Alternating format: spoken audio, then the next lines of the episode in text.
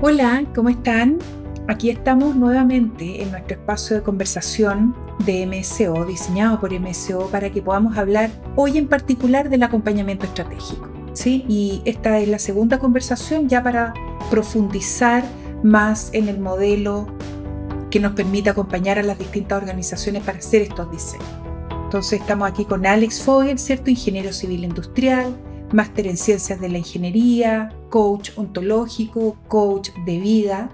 Y continuando con la conversación que dejamos en nuestro capítulo inicial, la idea ahora, Alex, ¿cierto?, es poder profundizar en este modelo. Eh, así es. Entonces, en la vez pasada quedamos en que eh, partiendo, digamos, como para iniciar este proceso, es trabajar en el cuerpo fundante y en el eh, tema de liderazgo. En la primera, la primera línea. Exacto. Entonces, para continuar, ¿qué es lo que vamos a mirar hoy día? Vamos a ver el, modelo completo y solo para, para darle un, contexto a, esta, a este modelo es em, nuestro acercamiento al nivel de madurez estratégica de una organización es bastante práctico. Intenta no irnos a, las grandes teorías, sino ver en qué está concentrada la organización a nivel estratégico. Dime en qué tienes puesto tu atención de nivel estratégico y te diré cuál es tu nivel de madurez. Entonces, lo más básico es tener las definiciones eh, fundantes definidas. Si lo tienes listo, tienes un puntito. Si ya lograste tener un equipo estratégico idóneo para poder llevar a la, materialización, a la realización, estas definiciones fundantes, perfecto, y tienes un puntito más y empiezas a avanzar en esta escalera de, de madurez estratégica.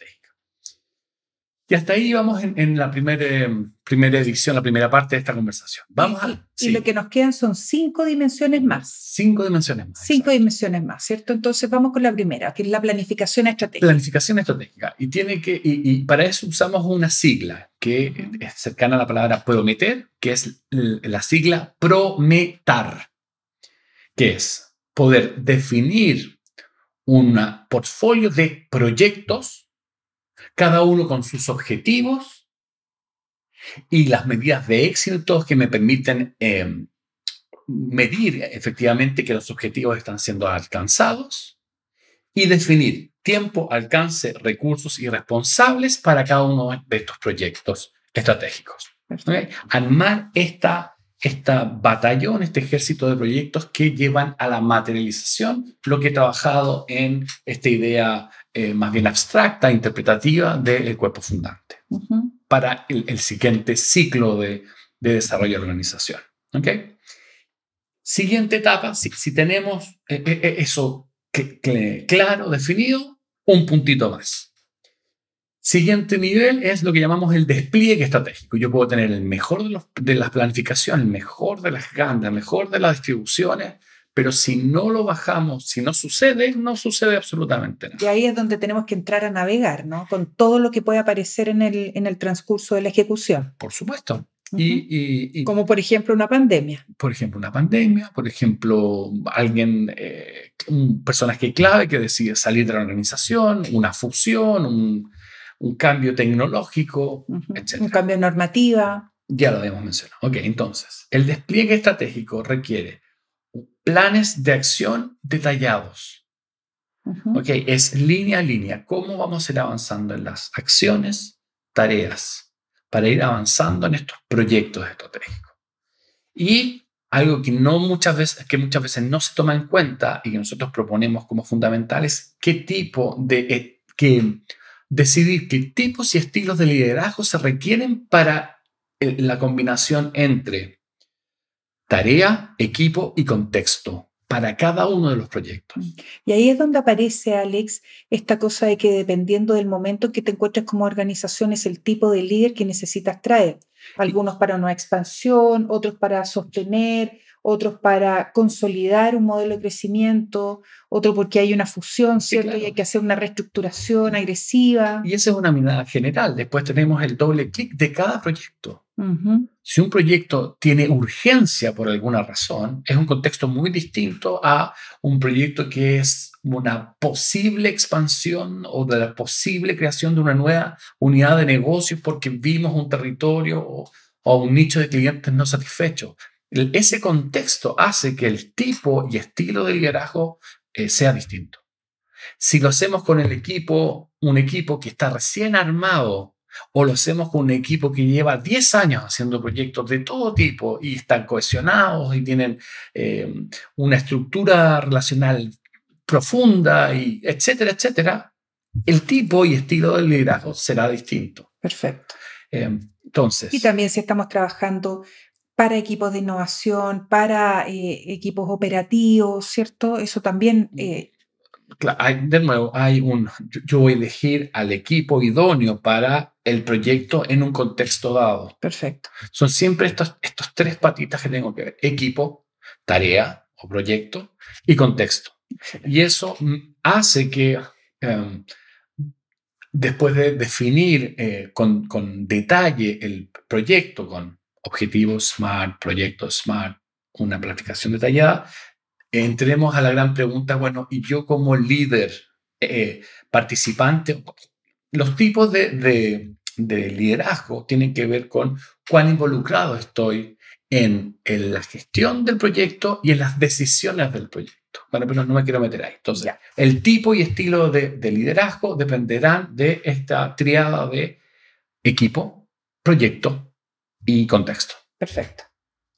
Y, ok, y después seguimos en esta, en esta etapa de madurez del despliegue estratégico, tiene que ver con la capacidad de desarrollar la negociación y las habilidades de implementar estos proyectos. La negociación que es cotidiana. La negociación. Están las grandes, las grandes negociaciones para eh, poner la puesta en marcha del proyecto y todo, pero después... Desde el inicio del proyecto. O sea, yo le pido a alguien, por favor, ¿puedes hacerte cargo de este proyecto? ¿Y de qué se trata? Mm. De esto, esto, esto. ¿Cuánto tiempo, cuánto tiempo necesitan que esté eh, funcionando? Dos meses. No puedo. Es mm. imposible, no con el equipo que tengo. Yo acepto en dos meses si triplicamos la cantidad, la cantidad de personas de, de mi equipo, o si traemos un experto de la NASA en este tema, o si tengo un presupuesto infinito, o si, eso es o sí o sí, en, este, con estas condiciones no puedo.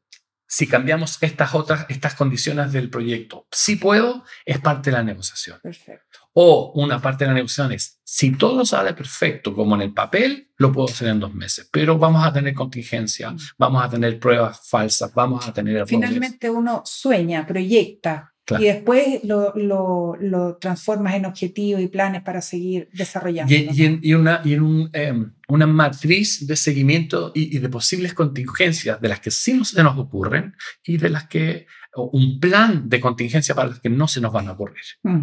porque van a, van a suceder. ¿okay? Y hacer una conversación sobre cómo vamos a evaluar el éxito de cada uno de estos proyectos y las consecuencias del éxito o el fracaso de estos, eh, de estos proyectos. Eh, ¿Qué pasa con tu carrera? ¿Qué pasa con tu nivel de responsabilidad? ¿Qué, ¿Cuáles van a ser la zanahoria y el garrote? No sé que suena feo, pero ¿cuáles van a ser las consecuencias? Eh, ¿Por qué es importante este proyecto? ¿Qué, ¿Qué repercusiones puede tener para la organización y para tu carrera también? Esto puede ser una prueba para que adquieras nuevas, como líder, nuevas responsabilidades. Que te probemos en este nuevo escenario. Exacto. Bueno, y ahí tengo una pregunta que no sé si ponerla ahora o al final, porque es transversal. ¿Y qué pasa con la emocionalidad del líder durante todo este proceso, en el sostener, en el plantear los objetivos, Fundamental. etcétera? Fundamental. Hablamos de los tipos y estilos de liderazgo que tienen que adecuarse al equipo, tarea y eh, contexto. Los estilos Goleman propone seis, nosotros proponemos diez. Cada uno de ellos está fundamentado en una o un par de emociones fundamentales. El autoritario tiene que ver con la rabia y la atracción, poquito de alegría. Cada uno de, los estilos de liderazgo tiene que ver con, lo podríamos ver en detalle, pero hay un, en, en la consultora, en MCO, tenemos un mapa emocional que divide las emociones en cuatro cuadrantes Mm. ¿okay? Dependiendo en qué lugar de estas de estas, mapa emocional estamos, eh, estas combinaciones de emociones facilitan o obstaculizan ciertos estilos de liderazgo. El filial, el ejemplar, el estratega, requiere de otra emocionalidad que, que el autoritario Perfecto. Y eso además uno lo puede gestionar porque yo puedo ser, por ejemplo, en términos generales, no sé, como muy conectada con la energía, la pasión, la rabia, si se llama.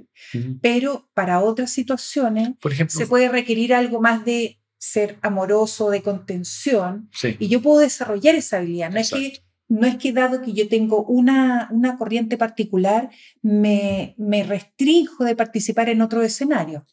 Es una buena pregunta, eh, eh, es un buen acercamiento en, entender eh, como un meta planning, el definir, dados estos proyectos, equipos y tareas, cuáles son los líderes idóneos. Ese es un camino. Pero el otro tiene que ver con el siguiente nivel de la madurez estratégica, tiene que ver con tener un modelo de liderazgo. Y desde nuestra mirada, el que este modelo de liderazgo incluya la inteligencia emocional, la gestión emocional, es fundamental, porque los líderes van a tener que verse, se van a ver enfrentados a muchas situaciones donde em, van a tener que cambiar de estilo de liderazgo. Exacto. Y nosotros podemos, como líderes, digamos, podemos estar disponibles o no, mm. ¿cierto? Y ahí viene también, ese es un desarrollo personal ¿cierto? Que uno puede aprender a moverse en esos distintos escenarios emocionales. Si quieres avanzar en tu carrera, necesitas desarrollar estas Sería bueno, ¿cierto? Ah, toda dirección, hablemos, toda gerencia de un proyecto o de un área se funda en tres grandes acciones. Administrar recursos, gestionar tareas o proyectos y liderar personas. Normalmente, si una persona está en una posición de jerarquía, es capaz de hacer las dos primeras, administrar y gestionar. El gran desafío, la gran, lo que hace la gran diferencia de, em, directores o gerentes que suben, en, que, que se desarrollan en, su carrera o que logran ocupar roles em, importantes, preponderantes en una organización, tiene que ver con esta tercera acción que tiene que ver, que es eh, liderar personas. Y para esto requiere inteligencia emocional y liderazgo personal. Mm. Oye, da para otro capítulo. ese, es otro capítulo, pero ya por lo menos hicimos el punto. Así modelo de liderazgo. Vamos con el siguiente, modelo de liderazgo. y todo esto tiene que ver con el modelo de liderazgo. Y tiene que ver con cómo estos, los, los, principios y valores que declaramos en el cuerpo fundante se expresan en un tipo y estilo de liderazgo em, eh, em, preponderante. ¿Cuál es la línea que vamos a, a, a propender? Es distinto para una organización militar que para una organización de servicio o una fundación o, una eh, organización que trabaja en el retail o una farmacéutica. Cómo estos principios y valores se reflejan en, tipos y estilos de liderazgo específicos. Luego, cuáles son el, el pool de competencias técnicas, relacionales y adaptativas que necesita tener todo líder de esta organización. Mm. Repito, competencias técnicas, relacionales y adaptativas. Oye, muchas veces porque tienes un cargo que lo has hecho bien, ¿cierto? Viene todo este proceso de desarrollo para que te asciendan a otro cargo y no necesariamente tenemos esas competencias, ¿no? Y ahí es donde aparecen los, los nuevos líderes frustrados, los experimentos que no funcionaron y ahí vamos con el retroceder. Y ahí, y solamente hago el punto para poner en consideración a las personas. Es que cuando estamos pensando en esta reestructuración y todo, de repente aparecen como súper buenas ideas para, su, para resolver algo técnico, como tú dices.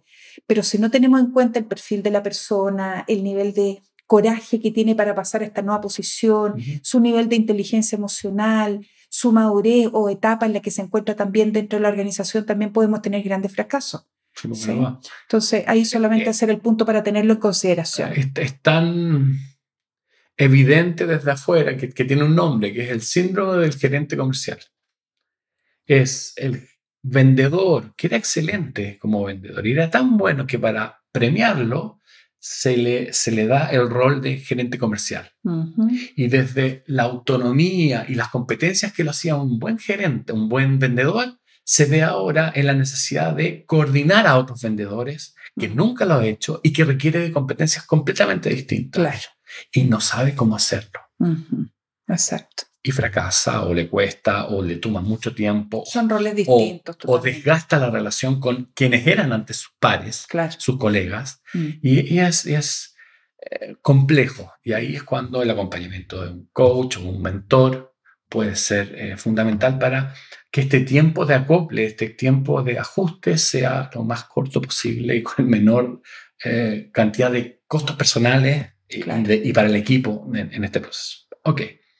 Y por último, en el modelo de liderazgo es el sistema de implementación de este modelo de liderazgo, cómo se va a evaluar y cómo vamos a hacernos cargo de desarrollar todo esto que eh, dijimos que necesitan desarrollar todas las personas que tienen posición de liderazgo. Em, ¿Y cómo lo vamos a reconocer? Mm. Económica, eh, comunicacional, em, emocional. Reconocimiento emocional. Eh, y aquí hablamos de, un tema que no aparece explícitamente en, nuestro modelo, pero tiene que ver con un horario emocional. Mm tema muy importante en nuestros días, sobre todo para las nuevas generaciones, claro. honorario emocional. Pero bueno, avancemos. El siguiente nivel tiene que ver cuando una organización tiene resuelto todo lo anterior y puede dedicarle tiempo a lo que llamamos la comunicación corporativa. Perfecto. Y para esto la palabra clave es relato. Construir un relato, un relato épico, un relato inspiracional, un relato que movilice a la organización hacia dónde queremos llegar, hacia qué es importante, qué queremos cuidar, qué nos define como organización. Eh, y, cómo sostener este relato, cómo eh, generar embajadores que polinicen, que repartan, que tiñan a la organización con este relato eh, y em, cómo hacer que cada uno de los individuos de la organización se apropien de este relato y sean un, em, un buen representante de lo que quieren representar o simbolizar esta, esta historia, este cuento, este relato. Mm. La construcción de ese relato de, repente, o a veces como la parte neurálgica, ¿no? Porque es lo que te da sentido, es este concepto, eslogan que tienes eh, que, tiene, que tienes para avanzar, ¿cierto? Pero que le tiene que hacer sentido también a todo el grupo con el que estás participando, ¿cierto? Sí, claro, y tiene que ser coherente con el cuerpo fundante. Exacto, así es. Bien, última etapa, cultura organizacional. Eh, y es cuando todo esto se vuelve un nuevo hábito, una nueva forma de habitar y de convivir como organización. La organización eh, vuelve esta, esta, nueva idea, este nuevo relato, esta nueva forma de liderar, esta nueva forma de hacernos cargo de los proyectos, esta nueva forma de entender cuál es nuestro propósito, misión, visión, y finalmente se vuelve una eh, em, nueva forma de desde dónde entiendo lo que tenemos que hacer. Es una nueva cultura. ¿Qué es la cultura? Es, eh, es el, el sistema de creencias que define lo que es posible o imposible dentro de un sistema. Al nosotros crear nuevos hábitos, al proponer nuevas formas de entender lo que hacemos en una organización, ampliamos el territorio de lo que es posible y a veces tenemos que mover y, recular el límite de lo que ahora, ahora es imposible. Hay cosas que antes eran eh, posibles eh, discriminar por ciertas razones, ahora se volvieron imposibles. Hay ciertas cosas que antes no podíamos hacer porque no estaba en la declaración de nuestra eh, propósito y que con el simple eh, eh, declaración de un nuevo propósito se vuelven líneas de desarrollo, líneas de um, hacernos cargo como organización y satisfacer nuevas necesidades a nuestros clientes. Mm. Em, y aquí palabras como la ética, la moral y los valores corporativos mm. emergen. Em, y el cómo sostener una disciplina de nuevos hábitos hasta que estos estas nuevas conductas se vuelvan un hábito, una nueva normalidad en, la organización. Mm. Y ahí, Alex, una cosa que también no, me, me resuena muchísimo, tiene que ver con el tema de que con este nuevo escenario, con este nuevo espacio, en donde hay nuevo modelo político, nueva forma de relacionarnos, temas de equidad de género, etcétera, tenemos que volver a sentarnos a conversar para ver cuáles son las nuevas disciplinas que queremos difundir dentro de la organización, cuáles son las nuevas prácticas, qué cosas vamos a tolerar, qué cosas se toleran, qué cosas no se toleran, cómo vamos a generar, a construir un nuevo espacio en donde todos podamos trabajar. Sí, y, entender que eh, em, muchos de estos cambios de hábito no se pueden imponer. Mm. Necesitan el, el, el, que la persona que lo está viviendo lo desee, lo acepte, lo abrace. Mm. Porque si no... No se puede imponer, ¿eh? No se puede imponer. Estas nuevas conversaciones, estos nuevos paradigmas no se pueden imponer. Podemos, y ahí es donde nosotros estamos propiciando esta, estas conversaciones, porque mm. pasa del adaptarnos a el transformarnos. A ver, voy, voy, a refrasearlo. Si necesito imponerlo, hay algo que no está funcionando. Mm. Estoy generando una tensión interna en la organización, estoy generando costos de coordinación muy altos. Hay otro camino que no es el de la imposición de una ley, que, que, es la declaración de una nueva regla, que es eh, efectivamente acompañar a toda la organización a un cambio fundamental de desde dónde estamos haciendo lo que estamos haciendo. Mm. Y desde ese entendimiento, que es distinto a simplemente conocer una nueva regla, desde ese entendimiento alinear los esfuerzos y los propósitos personales a este nuevo propósito colectivo. Y ahí yo, en vez de tener a, gente, a personas resistiéndose al cambio, tengo a personas que están alineando, que, están, que les interesa alinear su propósito a este propósito mayor y, multiplico los motores de eh, crecimiento, de em, creatividad, de innovación, de adaptación en la organización. Mm. Oye, bien poderosa también esa conversación, ¿ah? porque yo creo que ahí vamos a tener que transitar, vamos a tener que conversar y, negociar, generar nuevos espacios para negociar porque hoy día hay una fuerza muy potente desde quienes contratan en las organizaciones, pero también desde quienes buscamos un puesto o un cargo dentro de una organización. Hoy día yo decido en qué tipo de organizaciones yo quiero trabajar, que tengan estos parámetros, esta forma de comportarse. Muchos se ha escuchado, por ejemplo, de que están mirando cómo se comportaron ciertas empresas durante la pandemia para decidir si acaso postulo o no postulo. Entonces, estamos mirando otras cosas, ¿no? Un tema cultural básico, teletrabajo. Claro. Teletrabajo. ¿Se permite o no se permite? ¿Hasta qué nivel? ¿Qué nivel de desarrollo? Durante la pandemia, a los comienzos de la pandemia, se pensaba que una vez que esto empezara a volver a la normalidad, entre un 15 y un 20% de los, de los trabajadores, de los colaboradores, eh, solamente iban a querer mantener este, eh, esta forma. Y la verdad es que los últimos estudios hablan de un 55%. Sí. Un 55%, sí, 55% de las personas no quieren volver a la oficina mm.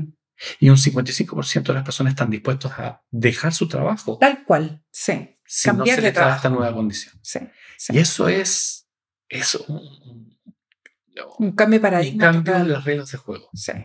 Eh, está, buena la conversación y la dinámica que se está dando, ¿no? hay muchas oportunidades para que haya una gran movilización de um, talento eh, mm. en, las distintas industrias. Sí, y sobre todo que ahora además las barreras geográficas también se nos, nos borraron mucho más, ¿cierto? De forma más potente. Oye, Alex, bueno, y ya para ir cerrando, ¿cierto?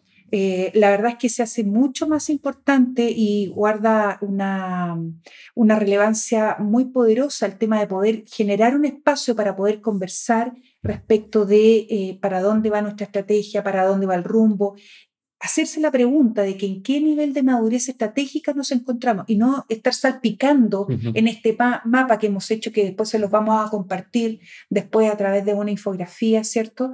Pero, eh, y no estar salpicando, ¿cierto?, en cada uno de estos puntos, sino que en el fondo es tomar un análisis eh, serio de en qué etapa nos encontramos y por lo tanto hasta, hasta dónde podemos aspirar de nosotros mismos, porque si no es colocarnos como unas visiones demasiado poderosas, demasiado grandes que no vamos a llegar eh, en, un tiempo, eh, en un tiempo razonable y eso genera frustración, desgaste, baja de expectativas, ¿cierto? Así que... Esa es nuestra gran tarea como acompañadores, acompañantes de, este proceso. Ayudar a identificar. Es generar las condiciones, generar el espacio para que estas conversaciones puedan ocurrir y ocurran, y, vuelvo a ser, eh, a poner un, a subrayar este, esta, Em, esta idea de que, y que ocurran en el lenguaje que corresponde. Claro. Porque con la altura que se requiere, ¿no? Exacto. Y la altura tiene que ver con el tipo de lenguaje. Mm. Porque no, no podemos tener conversaciones estratégicas utilizando un lenguaje operativo. Exacto. Podemos tener la impresión de que hablamos mucho, podemos tener la impresión de que se tomaron algunas decisiones, pero no se sostienen en el tiempo. Exacto. No, no son capaces de generar eh, visión, no son capaces de generar movilización en el tiempo, no son capaces de tocar eh, mm, lo fundamental de lo que tiene para ofrecer una organización o una empresa al mercado si nos mantenemos en conversaciones operativas, que son las que normalmente eh, aparecen en el día a día de... Nos quedamos pegados ahí, ¿no? Sí. y, y, una de las primeras tareas como, como consultora es proveer de este nuevo lenguaje. Y es un lenguaje que, por ejemplo, necesita emoción. Mm. Necesita, el apellido, necesita un nombre, sí, y necesita un apellido. Y este apellido es emoción. Sí. sí. Ah, me duele ver que no está satisfecha esta, esta necesidad.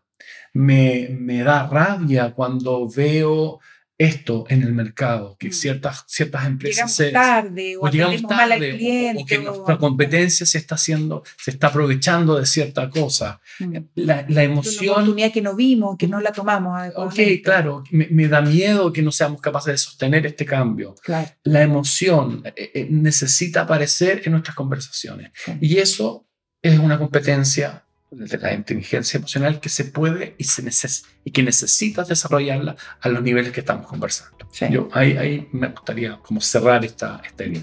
Bueno, oye, y el tema de las emociones asociado al liderazgo, ese es otro capítulo que da eh, para una conversa bien poderosa, ¿no?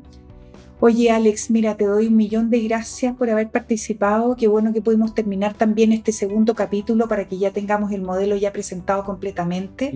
A todos quienes nos escuchan, ¿cierto? De nuevo les abrimos los canales para que se puedan contactar con nosotros. Estamos ahí en las redes sociales, ¿cierto? En nuestra página web, por ahí también nos pueden contactar. Y si tienen alguna inquietud particular, nos pueden eh, escribir a comercial Bien. Bien, eso sería. Muchas gracias, Alex, y nos vemos en una próxima. Hasta la próxima. Un abrazo, que estén muy bien. Chao, chao.